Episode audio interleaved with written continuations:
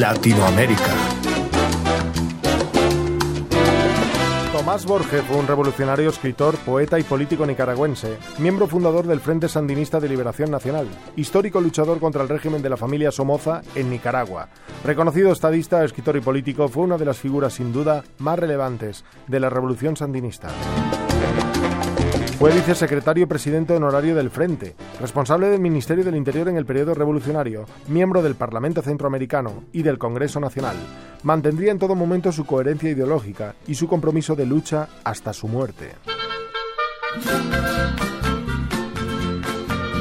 Nuestro protagonista fue lugarteniente de las tropas de Augusto César Sandino, que lucharon contra la intervención de los Estados Unidos de América en Nicaragua desde 1926 hasta 1932. Desde muy joven se integró en la lucha contra la dictadura que la saga familiar de los Somoza mantenía en Nicaragua desde el asesinato de Augusto Sandino.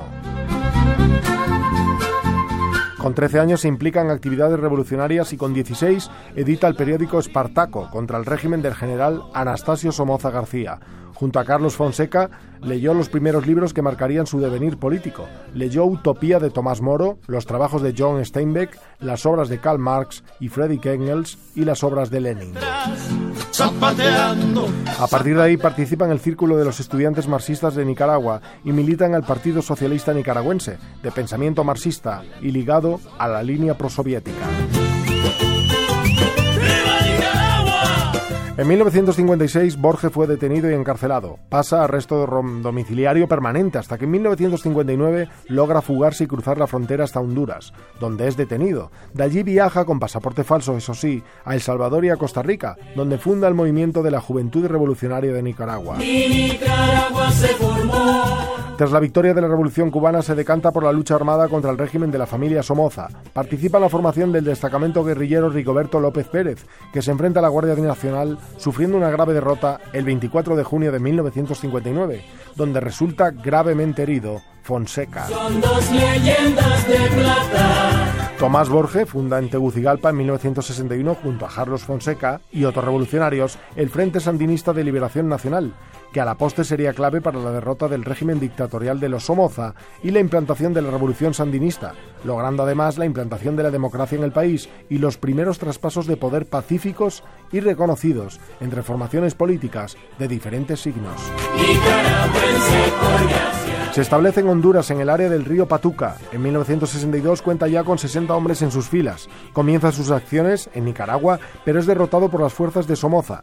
Tomás ingresa en el país para crear células clandestinas de apoyo a la guerrilla.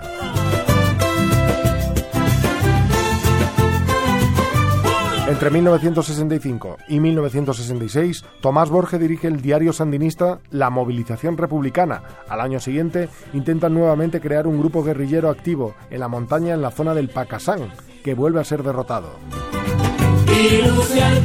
El Frente Sandinista se divide en tres facciones y Tomás Borges lidera la facción denominada Guerra Popular Prolongada, todo un luchador incansable que daría su vida por la revolución. Miguel Camaño, Radio 5, Todo Noticias.